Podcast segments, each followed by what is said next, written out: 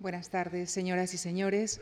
Damos nuestra bienvenida nuevamente esta tarde al profesor, académico, escritor y amigo de esta casa, Luis Fernández Galeano cuya larga eh, relación con nuestra fundación se inició cuando tenía solo 16 años, ocasión en la que obtuvo una de nuestras becas para estudiar en el Reino Unido.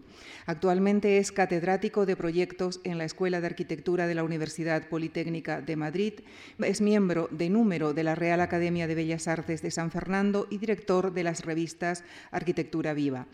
Ha ejercido la docencia y la investigación en universidades como las de Yale, Harvard, Princeton, en el, Getty Center de Los Ángeles, así como en el Instituto Berlage. Presidió el jurado en la novena Bienal de Arquitectura de Venecia y fue jurado del Premio Europeo Mies van der Rohe. También ha comisariado numerosas exposiciones tanto en España como en el extranjero.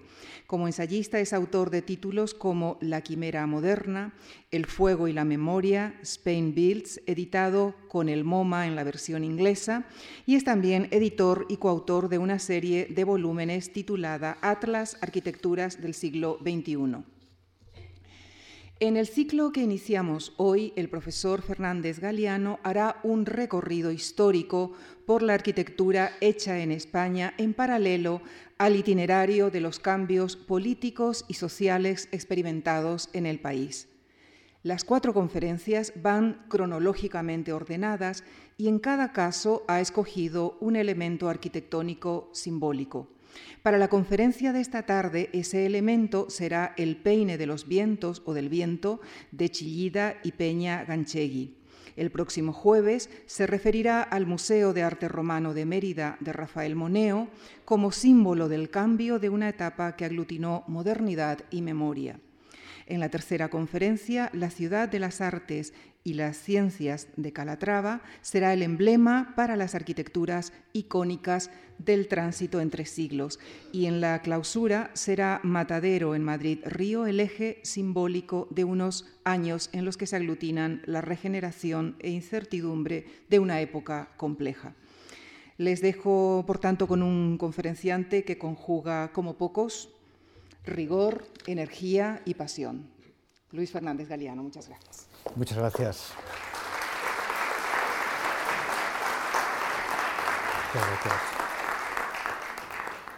Muchas gracias, Lucía Franco. Muchas gracias, Javier Gomá, también, que está por ahí, eh, por, por, esta hospitalidad vuestra, ¿no? que me dispensáis una vez más para que os hable de arquitectura.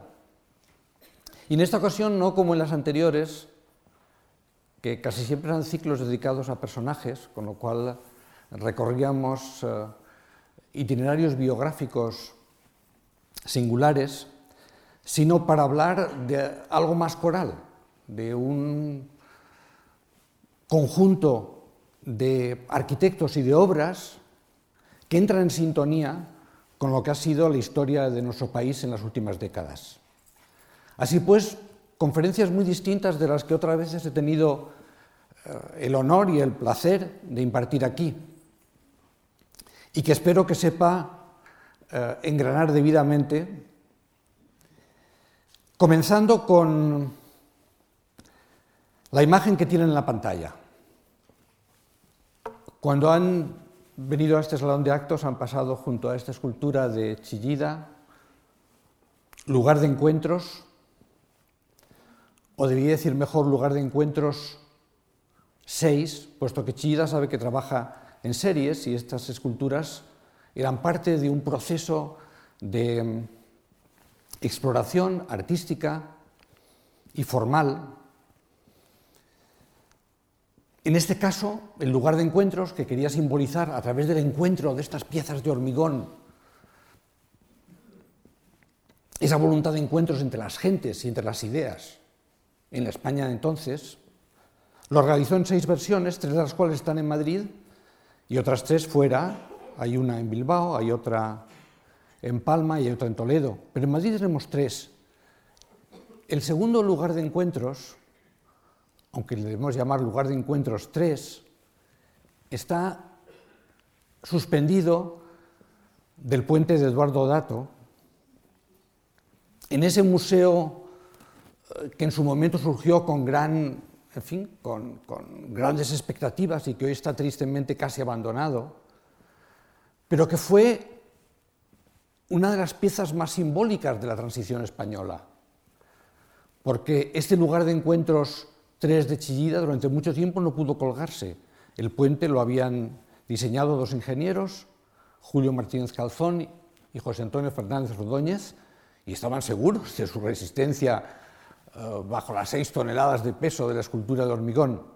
Pero por motivos más ideológicos que propiamente técnicos, eh, durante mm, un tiempo muy largo, siete largos años, la escultura no pudo colgarse hasta el punto que recibió el apodo de la sirena varada, recordando el título de aquella vieja obra de teatro de Alejandro Casona en los años 30.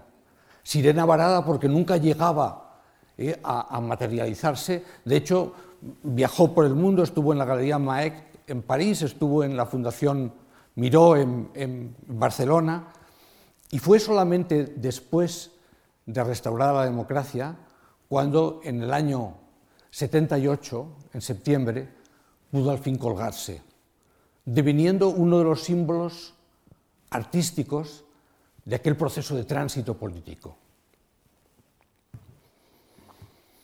El tercer lugar de encuentros que tenemos en Madrid, seguramente muchos lo han visto o se han tropezado con él, está en la Plaza del Rey, junto al Ministerio de Cultura, pero no fue colocado por el Ministerio de Cultura, sino por el Banco Urquijo, cuando hizo la remodelación de la plaza y construyó su sede, hoy Ministerio de Cultura, que posteriormente tendría el uso con el que hoy lo conocemos. Y este es el único de los lugares de encuentro que está hecho de metal. A diferencia de los demás lugares de encuentro de hormigón. Y de metal es también la escultura que hemos elegido como simbólica de la transición española.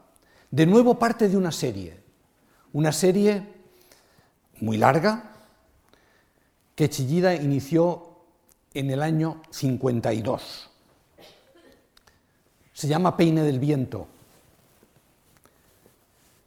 El peine del viento que vamos a mostrar, que es el peine del viento que se levanta hoy en San Sebastián, es el número 15 de la serie.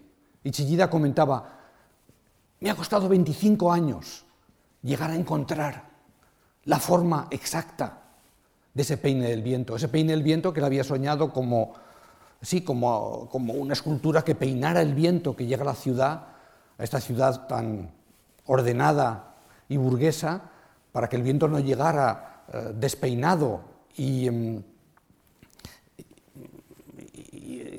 Eh, tempestuoso, como es frecuente en el Cantábrico. Chillida, como todos ustedes saben, abrazó la escultura después de haber querido ser el primero deportista, fue guardameta de la Real Sociedad, aunque una lesión le apartó del deporte, y estudió también arquitectura en Madrid. Y quizá la arquitectura está presente en esa base geométrica de tantas de sus obras.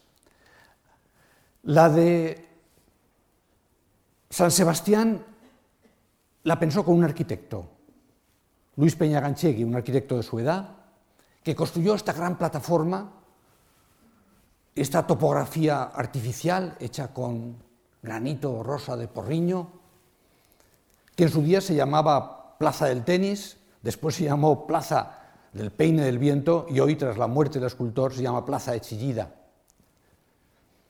Y es del diálogo entre esa topografía artificial, entre esa, arquitectura de las gradas eh, pétreas y rugosas y las esculturas de Chillida, de donde surge la fascinación y la capacidad evocadora de este momento. Aquí los tienen a los dos, a Chillida y Peña Canchegui, exactamente en esa plaza entonces todavía llamada el tenis. La construcción fue, como pueden imaginarse, muy complicada. Hubo que realizar grandes pasarelas con raíles para llevar estas esculturas metálicas que pesaban toneladas ¿no? hasta su emplazamiento definitivo. Y aquí pueden ver al, escultor ¿verdad? forcejeando con la colocación de una de ellas.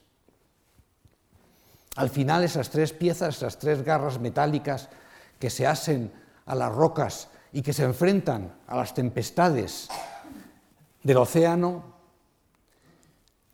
simbolizan bien ese momento de la transición que hoy quería recorrer con ustedes. Y por tanto lo he colocado como prólogo de esta, de esta lección para recordar hasta qué punto lo que ahora percibimos tantas veces como meras obras artísticas han sido objeto de un larguísimo proceso, por un lado, de gestación formal y, propiamente escultórica, pero también eh, político y social. El peine del viento se propuso en el año 66 y durante siete u ocho años no ocurrió nada. Finalmente, cuando logró terminarse en el año 77, se inauguró en septiembre y solamente nueve personas asistieron a la inauguración. Le dieron la espalda. Tanto es así que 30 años después volvieron a inaugurarlo con el artista ya fallecido, pero con el arquitecto, con Luis Peña, con su viuda y con una representación importante de las fuerzas vivas locales. Una obra que ha llegado a ser tan simbólica para nosotros, con esas tres grandes piezas que hablan del, pasado, del presente y del futuro que se perfila en la distancia, sin embargo, no tuvo una historia fácil, como tampoco es fácil la historia que hoy quiero contarles. Mi argumento esencial será el que la transición, que fue tan importante en lo político, porque se transitó de una dictadura a una democracia, tras la muerte de Franco, no fue tan importante ni en lo económico, ni en lo social, ni en lo cultural. La sociedad española se había modernizado ya en los años 60, de manera que el tránsito político pudo realizarse de manera más sencilla. Y por eso me van a permitir que antes de entrar en las propias arquitecturas de la transición, les hable sobre las arquitecturas de la España anterior, la España de la autarquía primero y la España del desarrollo después. Ya en la España de la autarquía, encargos como el religioso sirvieron para que este grupo de entonces eh, jóvenes eh, escultores, esta es una foto del grupo Gaur, los jóvenes escultores vascos, más que vascos había que decir realmente guipuzcoanos, ¿no?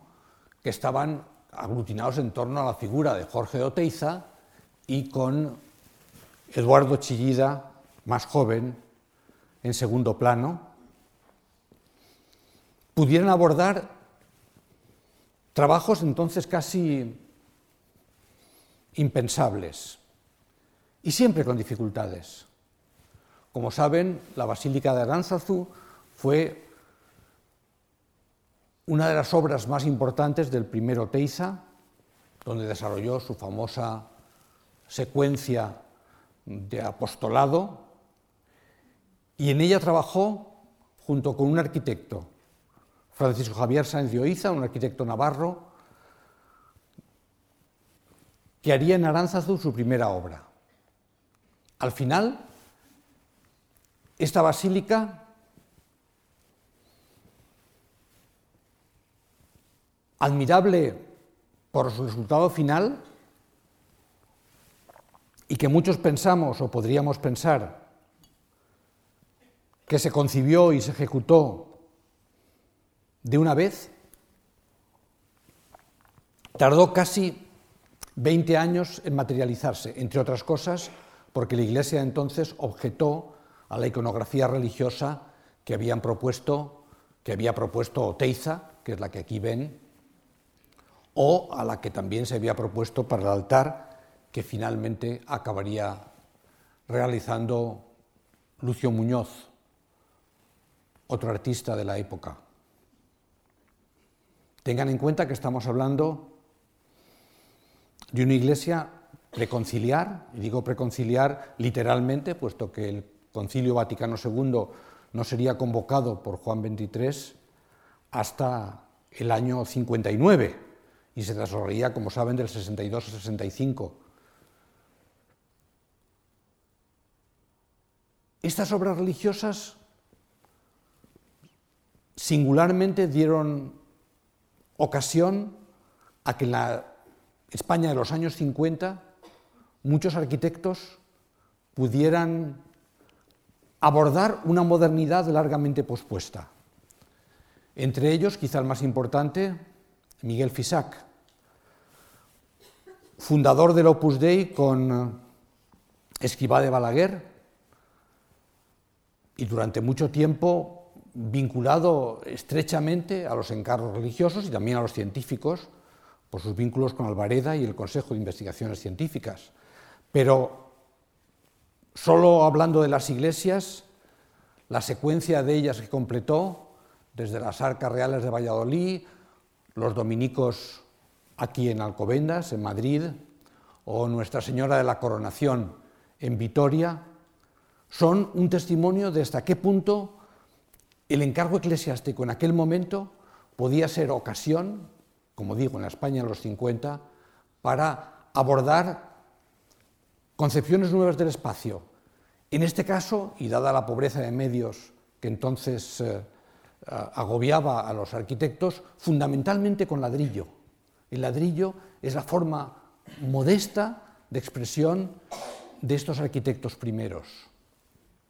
En Cataluña las cosas eran distintas. Allí había encargos también de otra naturaleza, sobre todo casas privadas, de gente acomodada, y arquitectos como Coderc, al que ven ustedes en la foto, um, en fin, cabalgando su moto por los, por los campos catalanes, un arquitecto que se había formado en la Escuela de Barcelona, pero que luego tuvo su etapa de, eh, en fin, de, prácticas en Madrid con Muguruza, el arquitecto favorito de Franco y el, el primer arquitecto del Valle de los Caídos, en Barcelona fue capaz, con encargos como la Casa Ugarte, que ven aquí, una casa cuyo plano de situación, cuyo primer plano de toma de datos del arquitecto, donde se muestra cada accidente y cada, eh, y cada árbol de la parcela, manifiesta de qué forma encargos que podían ser em, rutinarios fueron convertidos por estos arquitectos que tenían un compromiso intelectual y hasta moral con la modernidad en ocasiones para realizar obras de una pureza y de una capacidad expresiva insólita. El mismo Coder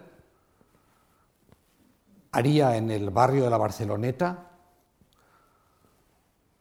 una residencia, un conjunto de viviendas para el Patronato Social de la Marina,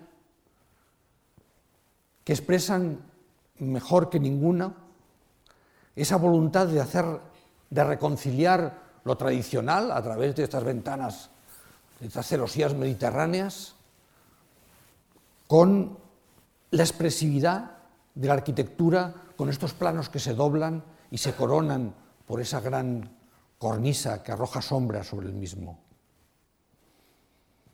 Estamos a principios de los años 50 en un entorno mm, político y social poco favorable, pero ya existen arquitectos en Madrid y en Barcelona que intentan reanudar ese hilo perdido de la modernidad que se había cortado con la guerra civil.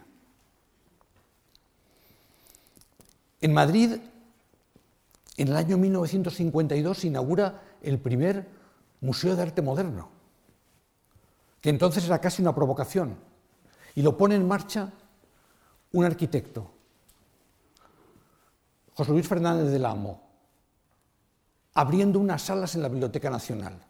Ahora ustedes ven esto y pueden parecerles que es esperable que todo esto, las esculturas, los lienzos, eh, los paneles exentos, seguramente no les causan ninguna emoción. Pero en aquel momento fue una auténtica revolución. Y José Luis Fernández del Amo aparece aquí, junto a Ruiz Jiménez, el ministro que lo haría posible, en aquel momento de deshielo,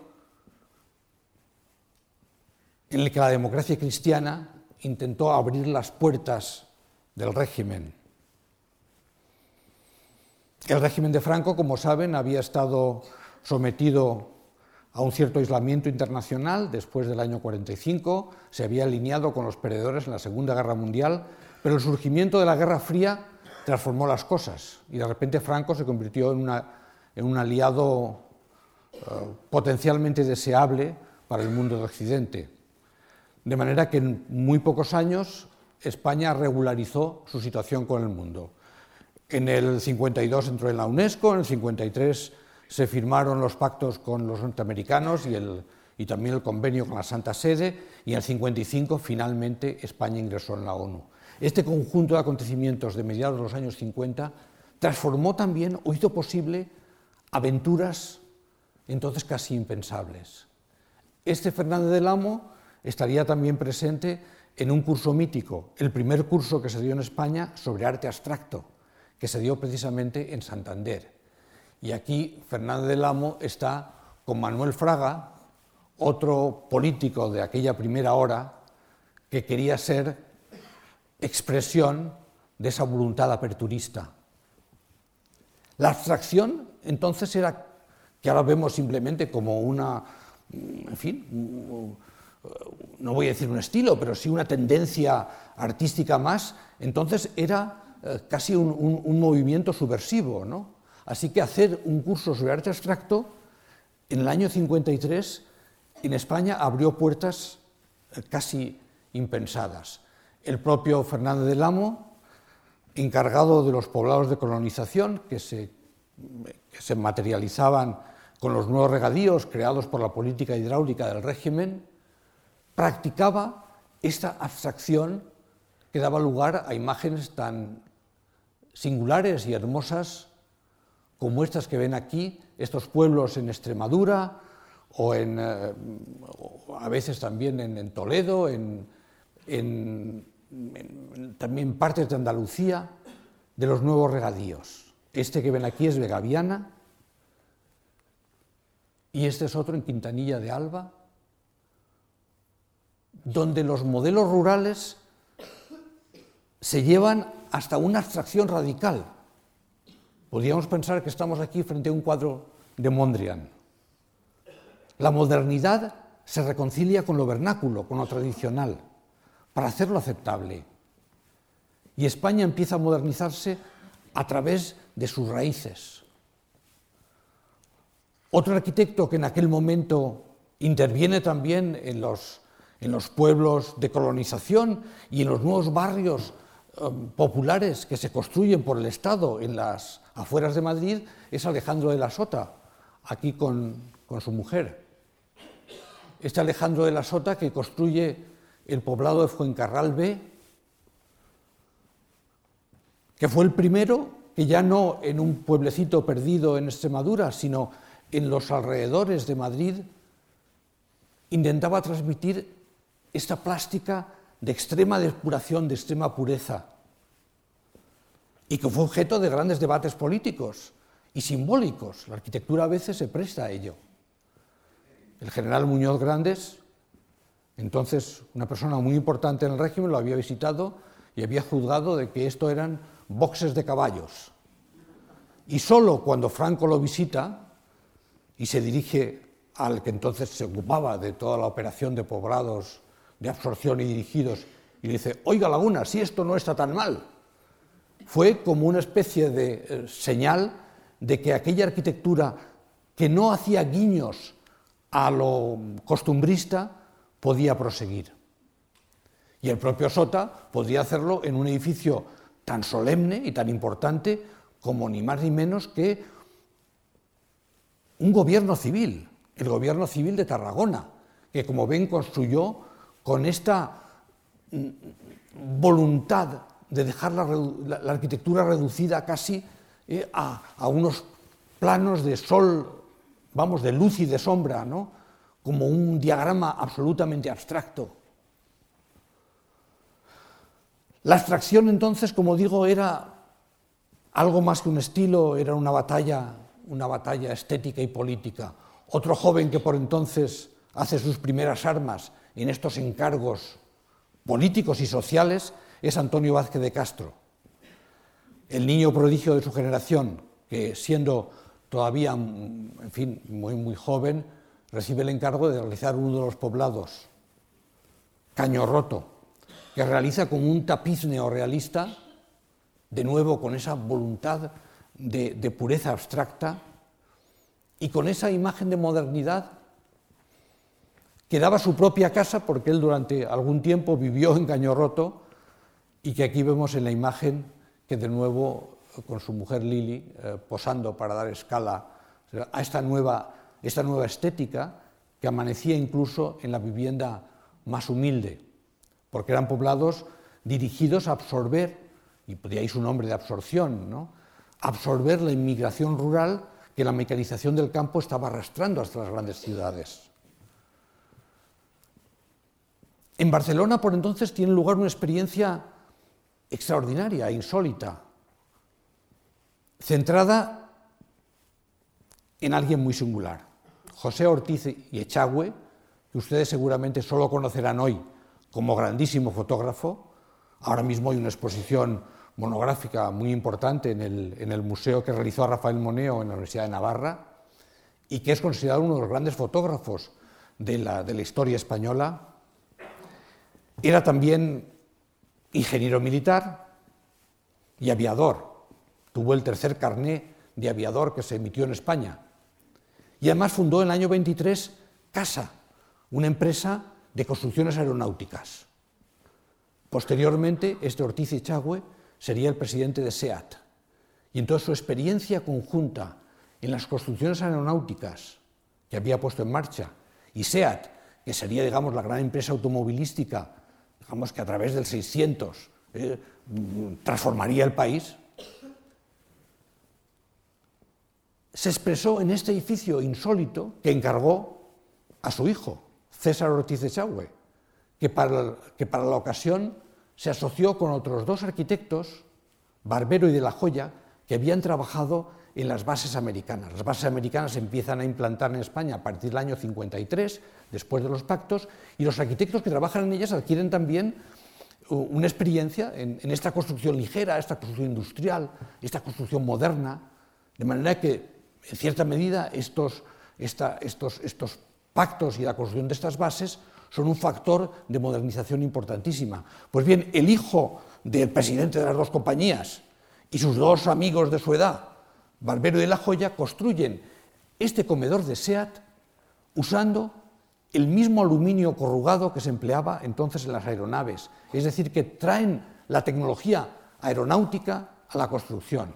El edificio estuvo tan celebrado que el año 57 le dieron el premio Reynolds, un premio, el premio Reynolds daba edificios hechos en aluminio, pero se presentaban arquitectos tan importantes como Saarinen y otros, ¿no? Y en el jurado estaba Mies van der Rohe, de suerte que una vez recibido este premio tan importante, los jóvenes pues fueron a visitar al maestro Mies van der Rohe en Chicago, y aquí tienen a, Barbero y a César Ortiz Echagüe, el hijo del, del presidente de ambas compañías y arquitecto que había sabido hibridar la tecnología aeronáutica y la, tecnología constructiva. ¿no? Más tarde su historia personal es eh, por desgracia, su, vida arquitectónica fue corta porque él eh, abandonó la arquitectura para dedicarse a la vida religiosa y acabó siendo ordenado, sacerdote del Opus Dei y, residiendo en Alemania. Pero en ese momento corto, ¿verdad? Em, en Barcelona se construyeron a finales de los años 50 unas obras de una pureza miesiana que a nosotros todavía nos nos intimidan. ¿Cómo es posible que esto se hiciera en España en los años 50? O solo un poco más tarde, ¿sabes? Claro, estos almacenes de vehículos donde el SEA 600 aparece inevitablemente como el emblema de esa, de esa modernización española, se hizo con el lenguaje que estos jóvenes consideraban más apropiado. Es el lenguaje reduccionista de Mies van der Rohe, que reducía las cosas a su esencia. La arquitectura podía ser casi solo construcción, vidrio y metal. Unos años después, cuando este edificio se, se termina, se inicia otro que muestra una imaginación formal completamente distinta. Lo hace en la propia Barcelona el CODER que hemos visto antes montado en la moto y que ahora ya ha tenido acceso a encargos más importantes, las Torres Trade. Aquí ven dos de ellas cubiertas y una todavía en proceso de construcción. Cataluña seguía siendo pionera de estas experiencias, pero el lenguaje se había transformado.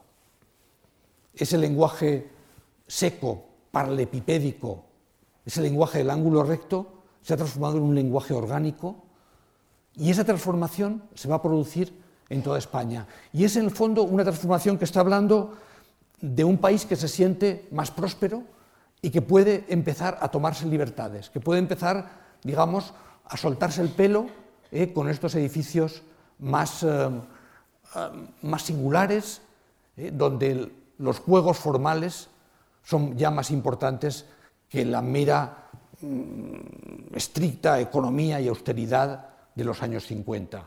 Estamos pasando el umbral que separa la España de autarquía de la España del desarrollo. ¿Cómo se hacían las cosas por entonces en Madrid? Pues hay dos jóvenes que son protagonistas de aquel momento. José Antonio Corrales y Ramón Vázquez Molezún.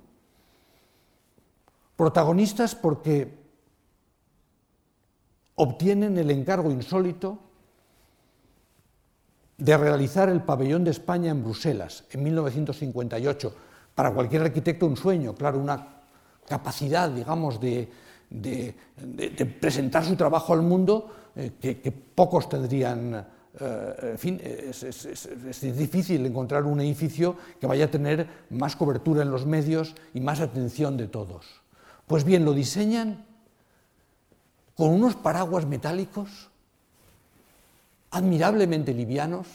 Era el momento en que ya se podía empezar a utilizar el acero, que antes estaba completamente, eh, en fin, eh, era imposible de utilizar por razones económicas.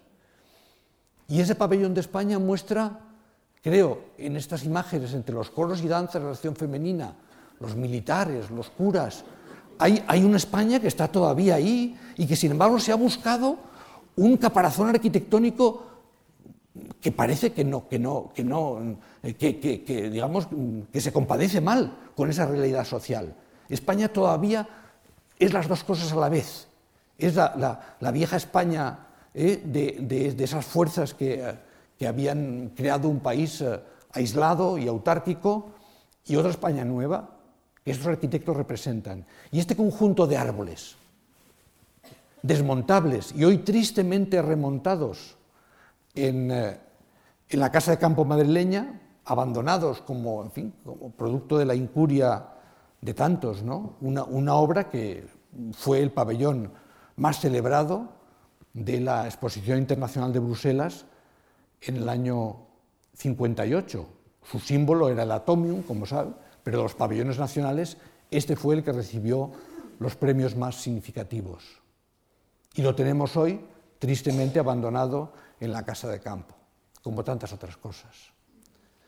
Estos son los planos de los de, esos árboles metálicos, esos árboles metálicos que querían reproducir el arbolado del parque alrededor para construir esta arquitectura que ya es orgánica, que ya ha dejado atrás a Mies y mira hacia Frank Lloyd Wright y pronto hacia Alvaralto.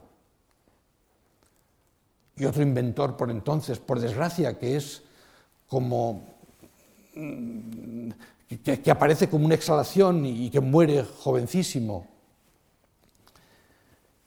Pérez Piñero, pero que inventa también de nuevo con la capacidad de usar el metal estos teatros que podían montarse en un camión y expandirse, ¿sabes?, con esas estructuras plegadas que causaron el asombro de tantos. En su momento Pérez Piñero era el gran talento de la, arquitectura española, alguien que sabía conjugar ese, talento mecánico que también tenía Molezún, ¿sabes? Con, con, la misma poesía y el mismo lirismo. Pero por desgracia murió en un accidente de tráfico cuando eh, se dirigía a dirigir lo que era entonces su obra más importante, ¿no? que era la cúpula del Museo de Dalí en Figueras, una cúpula de nuevo hecha con estas estructuras que él había patentado. También por entonces viejos maestros como Alejandro de la Sota, que habíamos visto construyendo las boxes de caballos para los poblados de absorción, tienen la ocasión de usar el acero. Y el acero, claro, aquí ven al arquitecto subido en un andamio y haciéndose fotografiar junto a esas esas grandes cerchas de acero, porque era una sensación de liberación. Ahora podemos hacer grandes luces, podemos pensar de otra manera. El acero abría un, abanico de posibilidades. Y en este caso era un encargo de nuevo religioso. Esto era un, colegio, el Colegio Maravillas, de los hermanos de la Salle, que le permitieron pensar esta obra insólita, en la que el gimnasio estaba, digamos, como ven aquí, cubierto por grandes cerchas metálicas y dentro de las cerchas estaban las aulas. Y sobre las aulas el campo de juegos de los niños, de manera que, bueno, y además debajo luego tenía una piscina, eh, de, suerte y manera que, que, podía superponer las funciones de ese, de ese colegio con un admirable, digamos, con una, un admirable talento en la sección, y con esta, digamos, esta rotundidad musculosa de la estructura que ante entonces en España era impensable usar, ¿no? y que al final pues daba lugar a este edificio, efectivamente, donde lo de la mensa in corpore sano se expresaba de manera muy, eh, en fin, muy literal, ¿verdad?, por, las aulas que estaban colgadas eh, sobre el gimnasio donde los jóvenes se ejercitaban. No era el único José María García de Paredes, otro arquitecto también de esa generación, y que había intervenido en los poblados dirigidos, de hecho hizo el de Almendrales junto con Molezún y Corrales, los que veíamos el pabellón de... y junto con Javier Carvajal, realizó de nuevo con otro cliente eclesiástico una iglesia en ese poblado de Almendrales que sería extraordinariamente discutida, una iglesia que parece una mezquita, le decían, un espacio hipóstilo. ¿Dónde está, digamos, el espacio profesional, las naves, el altar? E, esto no es un espacio cristiano, es un espacio musulmán. Pero ya entonces se podía, usando de nuevo, sí, estos esbeltísimos miembros eh, metálicos, se podía empezar a desafiar las convenciones con una iglesia que estaba cambiando aceleradamente. Una iglesia que estaba aceptando nuevas formas de liturgia y también nuevas arquitecturas en las cuales desarrollar el culto.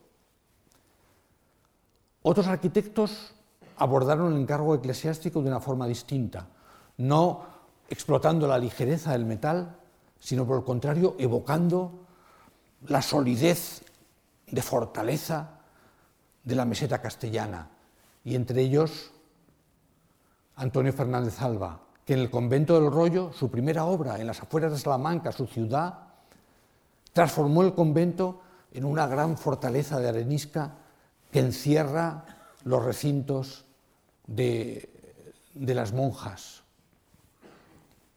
En este caso, ya no inspirado por Mies van der Rohe, ni inspirado tampoco por Frank Lloyd Wright, sino sobre todo por Álvar Alto, un arquitecto que tanta influencia tendría sobre los arquitectos de esta generación española. Sáenz de Oiza daría clases en la Escuela de Arquitectura de Madrid, sería muy influyente, pero también lo sería Fernández Alba y también lo sería Javier Carvajal, Todos ellos catedráticos de la escuela y, en el fondo, pues maestros de unas generaciones jóvenes. ¿no? Javier Carvajal, un hombre muy vinculado al régimen, casado con García Valdecasas, uno de los prohombres del régimen de Franco, y que realizó otro pabellón exterior que tendría un éxito extraordinario, pero casi opuesto al que hemos visto de Bruselas. El de Bruselas era un bosque transparente en medio de un parque, el de Nueva York que hizo en el año 64 Javier Carvajal era un recinto cerrado sobre sí mismo, opaco, con la imagen casi del, recinto musulmán, ¿no? de la España que se vierte en el agua y los patios y se cierra con tapias y muros al exterior. Su propia casa en realidad realizaría dos, una para él en Somosaguas y al lado otra para sus suegros, los García Valdecasas, con esta imagen de búnker, esta imagen de búnker que luego, por cierto, utilizaría Saura para rodar en ella La Madriguera, con Geraldine Chaplin, que seguro algunos la recuerdan.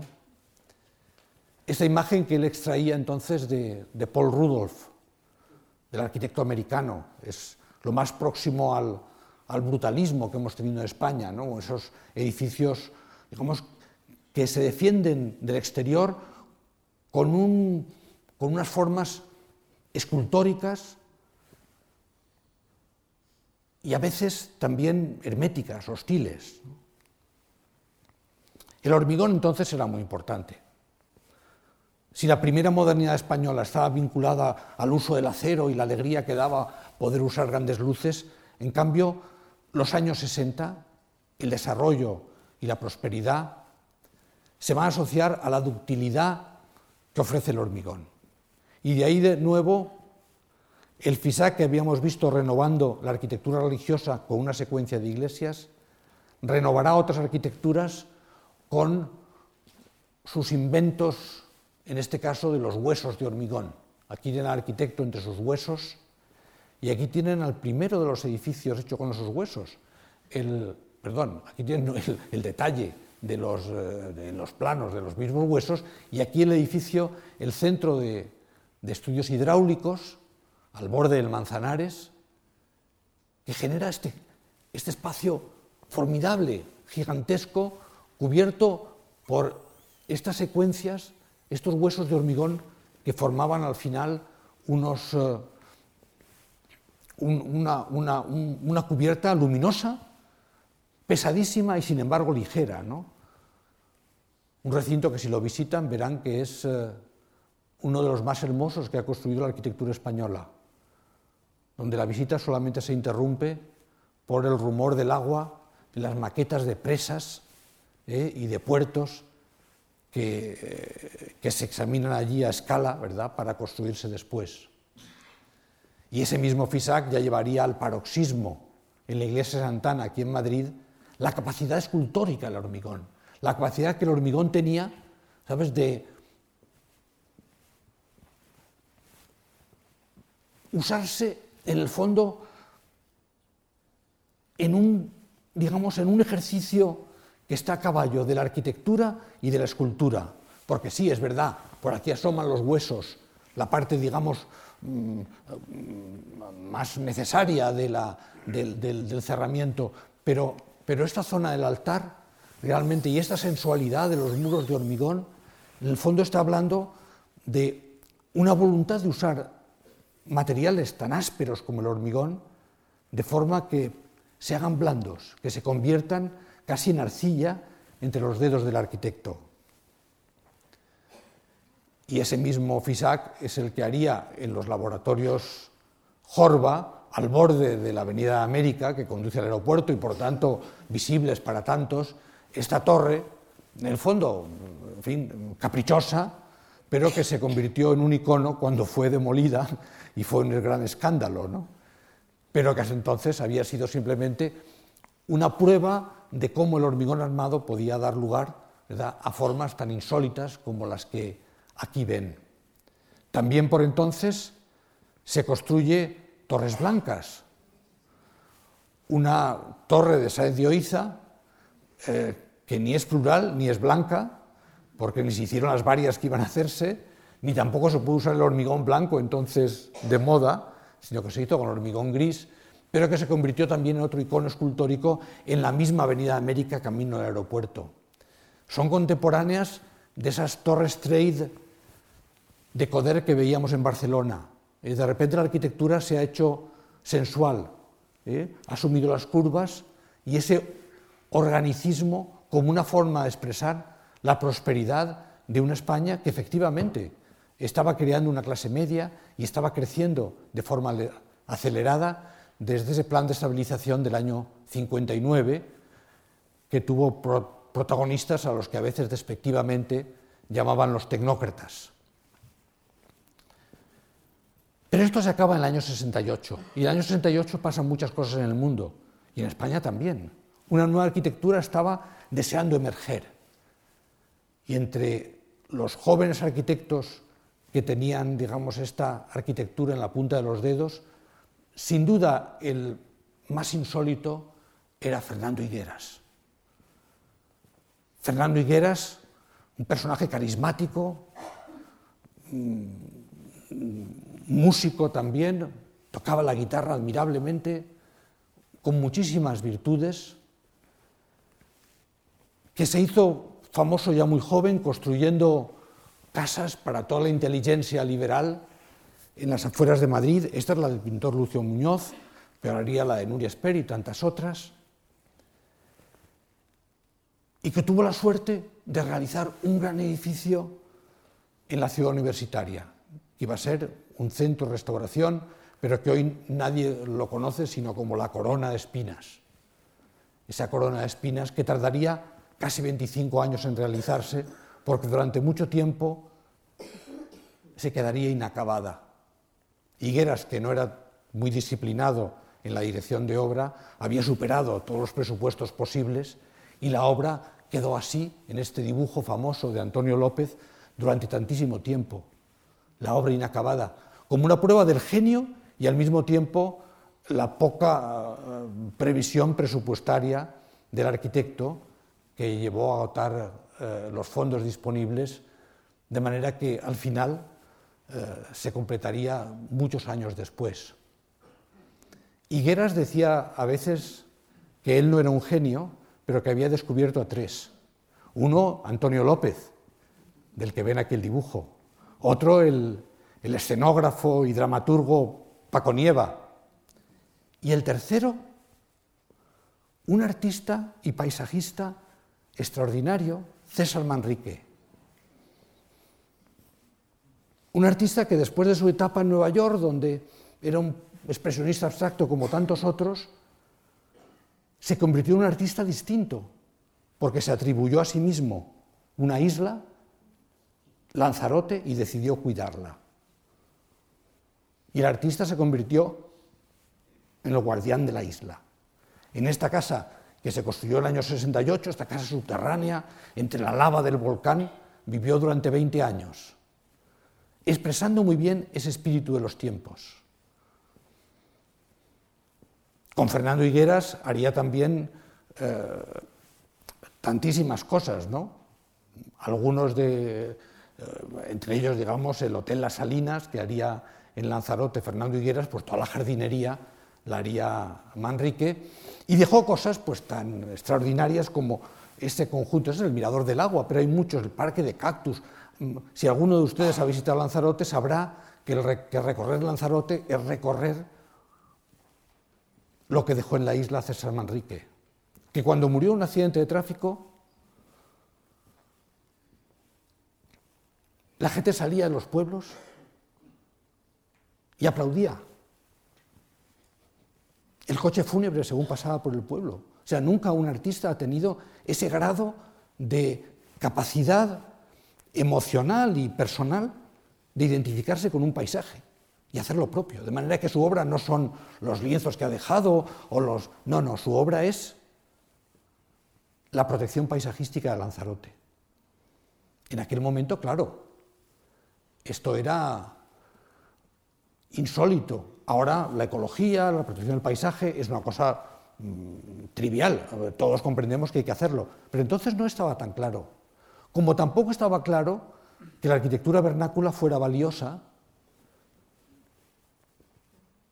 y cosas como las casas colgadas de Cuenca se entendían simplemente como una curiosidad eh, pintoresca eh, de una ciudad en un, eh, montada sobre una loma en un tajo del río. Pero cuando este conjunto de artistas decidieron hacer en las casas colgadas el primer museo de arte abstracto de España, y lo llamaron Museo de Arte Abstracto. Claro, la percepción que teníamos entonces de la arquitectura vernácula también empezó a cambiar. No hace falta que diga Lucía que este museo que puso en marcha Fernando Zobel en la ciudad de Gustavo Torner, que era Cuenca, porque Torner llevó a Zobel a Cuenca y ahora pertenece a la Fundación March, que lo administra eh, y que ahora, con ocasión de su 50 aniversario, pues lo ha ampliado y reformado, ¿no? O sea, que forma parte también, digamos, de, fin, del patrimonio de esta casa, ¿no? Pero que fue importante sobre todo porque, como en tantas otras cosas, arquitectos y artistas entraban en sintonía para mirar más lejos. Ahora, ya digo, todas estas cosas nos parecen triviales porque claro que sí, que hay que proteger el patrimonio, hay que proteger el paisaje. Entonces no estaba tan claro, no estaba tan claro. Pero sí había una nueva atmósfera en esta etapa tardía de, alegría, de libertad. ¿no? Eh, por ejemplo, el, equipo PER en Barcelona pues con, con Oscar Tusquets y, con Clotet, pues em, haría una arquitectura distinta, una arquitectura que llegaba a ser a veces tan juguetona como el Belvedere Georgina, usando lo que entonces parecía que estaba prohibido, los órdenes clásicos. No se puede, un arquitecto moderno no puede juguetear con el clasicismo, y sin embargo ellos lo hacían, usando un clasicismo y transformándolo, introduciendo colores vivos, mezclándolo con el vernáculo. Era una sensación distinta de libertad y también en, Cataluña, que en aquel momento era seguramente la, región de España en donde estas pulsiones de cambio eran más vivas, otros arquitectos como, por ejemplo, el joven Ricardo Bofill, construyó el edificio más visionario que podía imaginarse, insisto, en vida de Franco, el Walden 7, ¿eh? una especie de macrocomuna em, visionaria, claro, el despacho de Bofill trabajaban no solamente arquitectos, trabajaban también filósofos, poetas, escritores, tenía gala intentar reunirlos a todos y de hecho compró esta fábrica de cemento abandonada que había al lado y aquí instaló su estudio, donde todavía sigue, al lado de su obra quizá más importante, ¿no? en cuya cubierta le veíamos antes. Era este mundo el que me permite decir que hay un tránsito suave en lo cultural y en lo social y en lo económico desde el franquismo a la democracia, desde la España de la autarquía y el desarrollo a la España de las libertades. En el año 75, como saben, muere Franco y entonces eh, la sombra de Franco al principio estaba presente en El Príncipe, después en la siguiente portada de Time ya el hombre del año era Adolfo Suárez y digamos, la imagen de Franco iba progresivamente eh, alejándose en, la, digamos, en, la perspectiva. ¿no? Estos dos hombres, efectivamente, Juan Carlos y Adolfo Suárez, em, supieron hacer ese tránsito político en un país que ya había transitado de otras formas. Adolfo Suárez lo expresó diciendo, hacer normal lo que en la calle es normal. La calle era normal. La cultura y la arquitectura y el arte era homologable al de otros países. Faltaba la política. Faltaba la política. Al final, en el Congreso tienen como símbolo de este momento de transición el cuadro de Genovés de los abrazos. Pero no es un buen símbolo, porque es un símbolo de amnistía. Abrazan a la gente que sale de la cárcel. Se abrazan los iguales, el auténtico abrazo fue el abrazo de los diferentes. el abrazo de Adolfo Suárez y Carrillo, el que permitió legalizar al Partido Comunista y realizar en el año 77 las primeras elecciones democráticas. Este sí que fue un cambio importante, un cambio trascendental, que lo cambió todo.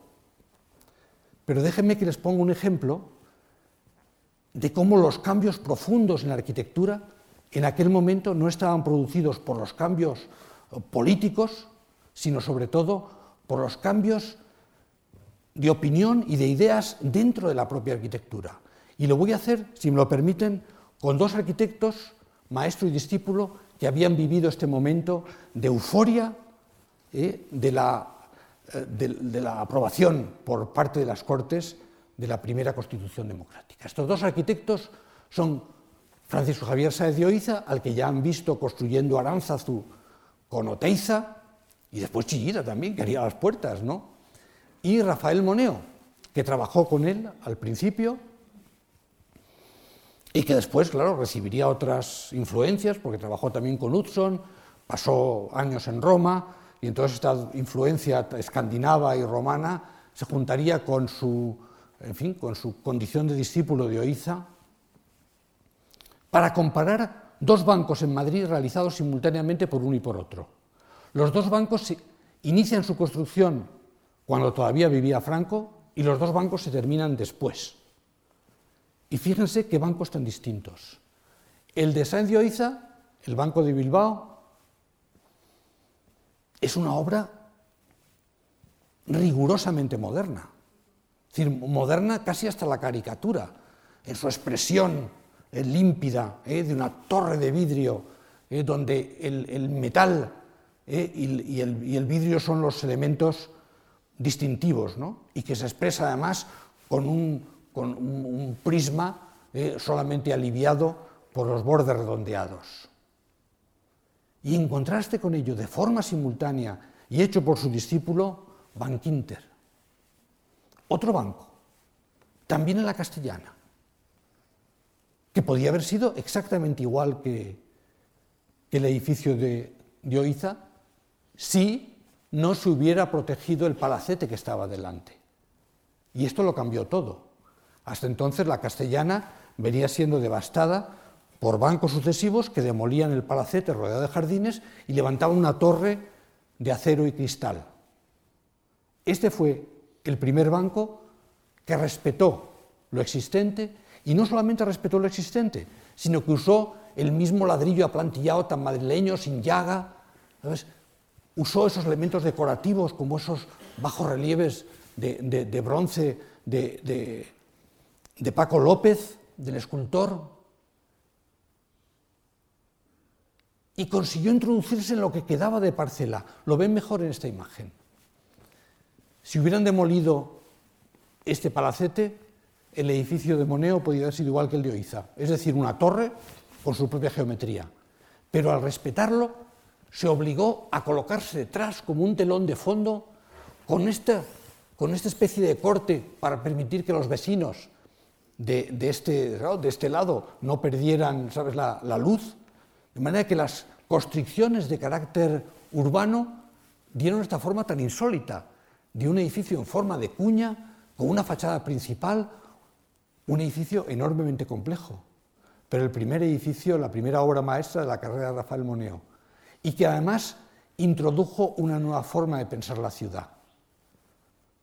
Lo que existe es valioso y debemos dialogar con él. Si el edificio que existe está hecho de ladrillo, ¿por qué no construir con ladrillo? Un arquitecto moderno a partir de entonces podía usar el ladrillo. ¿Por qué no? Esta es la imagen de Van Ginter. Quizá muchos han pasado delante y no han prestado atención. Y no han prestado atención por lo estupendamente maclado que está en su contexto. Son solamente, lo ven desde la castellana, teniendo en primer término, ¿verdad?, el palacete, y solo detrás aparece con esa imagen extraordinaria.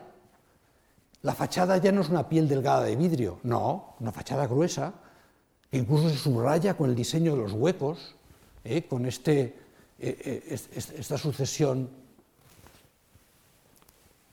con este detalle que permite advertir el grosor del muro.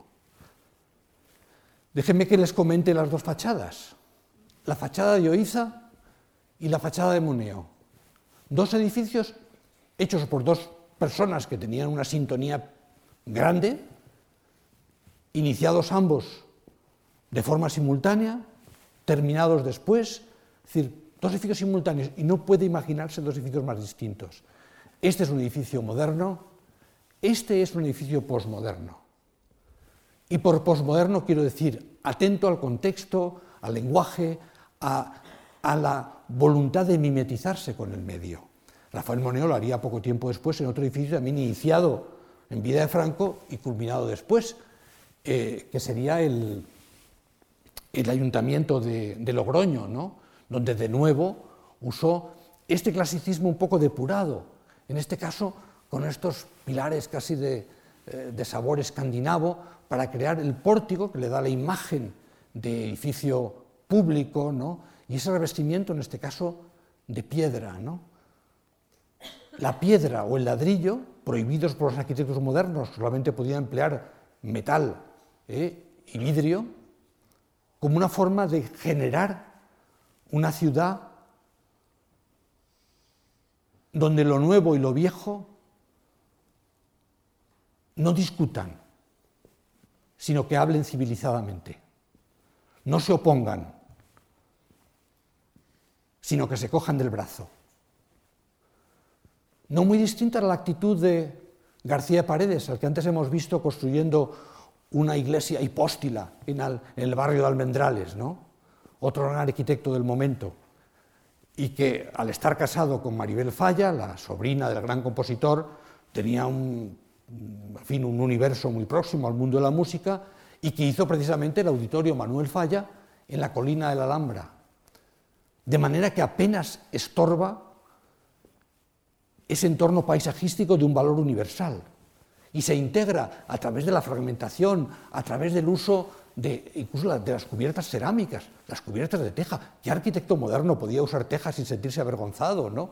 El, el uso de los materiales cálidos y la implantación fragmentada en la colina que le permite mimetizarse con el entorno. Por aquel entonces se celebra un concurso importante en Sevilla. Y este es el jurado. Déjenme que les muestre las personas que lo forman, o al menos algunas de ellas. Este es Coderch, el gran arquitecto catalán del que hemos visto algunos ejemplos. Aquí tienen al joven Rafael Moneo, junto a él está Luis Peña, el que había construido el peine de los vientos con Chillida. Este es José María García de Paredes, y este es un italiano que es el arquitecto entonces más influyente, Aldo Rossi influyente sobre Rafael Moneo, pero influyente sobre tantos otros. Es un concurso para hacer la sede del Colegio de Arquitectos de Sevilla, en un emplazamiento importante de la ciudad, y entonces el concurso se convierte en, una gran ocasión de decidir qué caminos debe seguir la arquitectura.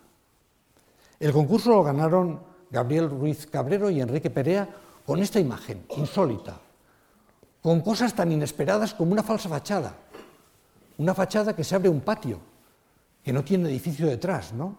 con el uso de materiales, eh, de nuevo, eh, cerámicos, un edificio que es contextual y que es tradicionalista sin dejar de ser moderno. Este edificio se convirtió en un icono en aquel momento y fue un ejemplo admirable de los caminos que iba a seguir después la arquitectura una arquitectura que quería, que buscaba, digamos, una modernidad lírica, una modernidad material, pero que no renegaba del, del racionalismo funcionalista de la modernidad, pero que se aproximaba a la ciudad y al paisaje con un ánimo diferente, con un ánimo eh, más próximo. Y entonces surgen ya otros arquitectos jóvenes, como estos, entonces sí, jovencísimos, Antonio Cruz y Antonio Ortiz, que en Sevilla, como primera obra, y esto de nuevo una ópera prima, hacen un patio en forma de riñón, estos son sus dibujos, y este es el patio, que reinterpreta la tipología tradicional del patio andaluz y entonces resuelve los problemas dificilísimos de la planta con esta forma orgánica ¿sabes? y fluida construida con ladrillo ¿eh? y con estos huecos rasgados que los arquitectos no podían utilizar porque los huecos rasgados se asociaban a muro de carga. Entonces un arquitecto moderno debía hacer grandes ventanas panorámicas que mostraran que lo que sostiene el edificio es la estructura y ya no la fachada. Y sin embargo, estos jóvenes arquitectos recuperan cosas como esa fachada que evoca los muros de carga del siglo XIX. Y aquí lo ven en el tejido urbano de Sevilla, como sí, es distinto, efectivamente, con esta forma arriñonada, pero sin embargo es tipológicamente equivalente a los tantos patios que perforan ese tejido tan tupido del casco viejo de Sevilla. Y otros arquitectos que trabajan en la periferia, gente como César Portela, que cuando recibe el encargo de hacer unas viviendas de gitanos, en lugar de plantearlo desde la visión corbuseriana de la máquina para vivir, dice, ¿y dónde viven los gitanos? Viven en caravanas. Hagámosle algo que se parezca a una caravana de gitanos, para que ellos se sientan una arquitectura etnográfica, una arquitectura que intenta entrar en sintonía con el usuario, entender cuáles son sus códigos visuales, sus códigos simbólicos, ¿no? De manera que cuando vemos esto lleno de estos gitanillos, ¿verdad? Que, eh, nos sentimos conmovidos, porque pensamos que el arquitecto ha sabido conectar, digamos, con empatía eh, con, un, con un mundo diferente. No les hace unas casas modernas, no, les construye unas caravanas con servicios higiénicos. Y lo mismo otro gallego, Manuel Gallego, Jorreto, eh, un grandísimo arquitecto de Galicia, que cuando se construye su propia casa, lo hace como ven aquí, como si fuera un, muro de piedra, un, galpón. Eh. Pensamos que estamos en una granja que está ahí desde siempre. Miren ustedes la otra imagen. Inserta en el paisaje con sus, con sus cubierta a dos aguas, evocando arquitecturas intemporales, arquitecturas eternas. Esta es la lección que enseñaba Aldo Rossi, ese arquitecto que hemos visto antes, diciendo, es que se puede ser moderno y usar una cubierta a dos aguas, es que se puede ser moderno y construir ladrillo. Es que la modernidad nos ha despojado de esa empatía con esas arquitecturas que forman parte de nuestra historia y de nuestra memoria. Recuperémoslas. A esto se llamó posmodernidad. Y en algunos casos la posmodernidad se llevó a su extremo. Por ejemplo, en el caso vasco, con José Ignacio Niazasoro, aquí en la época en que diseñó esta Icastola de Fuenterrevía. Una Icastola, es decir, una escuela para los jóvenes, pero que se hizo con un lenguaje clasicista verdaderamente que no coge prisioneros, ¿eh? es un, lenguaje clasicista mm, efectivamente mm, rigorista, evocador casi de las arquitecturas eh, de la Ilustración francesa, cuando en aquel momento aquellos jóvenes eh, vascos argumentaban que el clasicismo podría ser el estilo nacional de una burguesía vasca. Son arquitecturas inesperadas, arquitecturas verdaderamente que son modernas justamente por su alejamiento de la modernidad. Si vemos esto y nos dicen que es de 1880, podemos creerlo. Más tarde el propio Soro se haría algo más ecléctico, pero manteniendo esa voluntad clasicista. ¿Desde cuándo se habían visto un edificio moderno que fuera simétrico? La simetría estaba prohibida. Y aquí, sin embargo, la simetría y el orden geométrico se practica de una forma casi, ¿verdad?, pues, pues retórica. Era un, digamos, un movimiento nuevo, una, efervescencia que llegaría a su extremo más eh, retórico, sin duda, con Bofill, el arquitecto que hemos visto construyendo el Walden 7 junto a su estudio dentro de la fábrica de hormigón y aquellos silos. ¿no? Bofill, aquí retratado en el Parque Güell, en aquel momento la etapa de la transición fue muy difícil, la economía estaba muy deprimida, decidió trasladarse a Francia y allí llevó a efecto un lenguaje ya clasicista, pero mm, hasta el detalle, ¿no? un clasicismo mm, absolutamente literal, no un clasicismo depurado, no un clasicismo escueto como el que hemos visto en estos jóvenes, eh, tanto vascos como, gallegos, no, en este caso era un clasicismo extremo, lo materializó en grandes conjuntos de vivienda de las afueras de París, las nuevas ciudades, este por ejemplo, Abraxas, ¿no? en Quercy-Pontoise, eh, eh, son efectivamente una voluntad de usar el clasicismo. Él decía, estoy haciendo Versalles para el pueblo, porque eran viviendas sociales. Y efectivamente así se lo proponían, con prefabricados de, hormigón, pero viviendas para el pueblo. ¿no? Por cierto, esta, el gran éxito que tuvo, que tuvo esta, estas operaciones de Bofill en Francia le llevaron a ser el primer arquitecto español que expone en el Museo de Arte Moderno de Nueva York, cosa que haría tres años más tarde, ¿no? Con estas arquitecturas que evocan efectivamente eh, un clasicismo casi alucinado, pero con este hemiciclo ¿verdad? de gradas de césped, que recupera la idea del teatro clásico. En España, mientras tanto, y en otro hemiciclo, sucedió una farsa que pudo acabar en tragedia. En febrero de 1981, el golpe de Tejero amenazó con dar la vuelta al reloj de la historia y arrastrarnos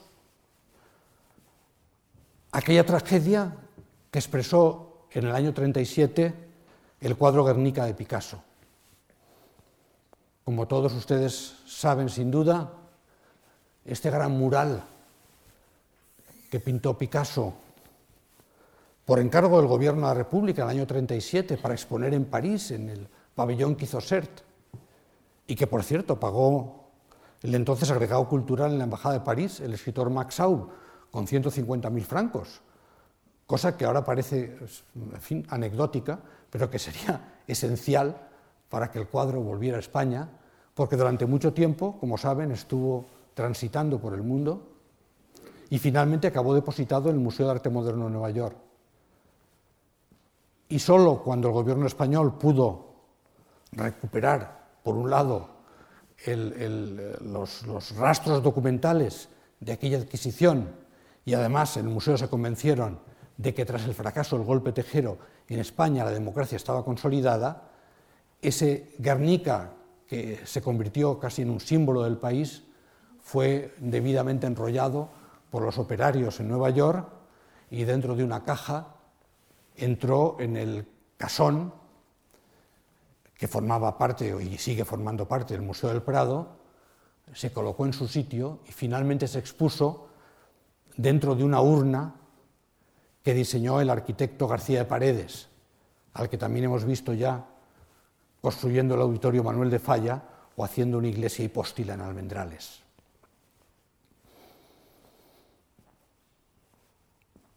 los vientos tempestuosos de la transición, que también habían simbolizado las esculturas de Chillida, enfrentadas a las tormentas del Cantábrico, habían dado lugar a la libertad y a las urnas,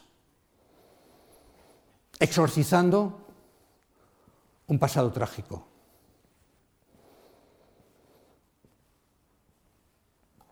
Yo querría pedirles a ustedes que cuando salgan de esta sala y pasen junto al lugar de encuentros que se levanta frente a la fachada, simplemente piensen un momento hasta qué punto y de qué manera la arquitectura y el arte han dado forma y han dado voz a las inquietudes y las esperanzas de cada época. Buenas noches y muchas gracias por la atención y por su paciencia. Gracias, gracias.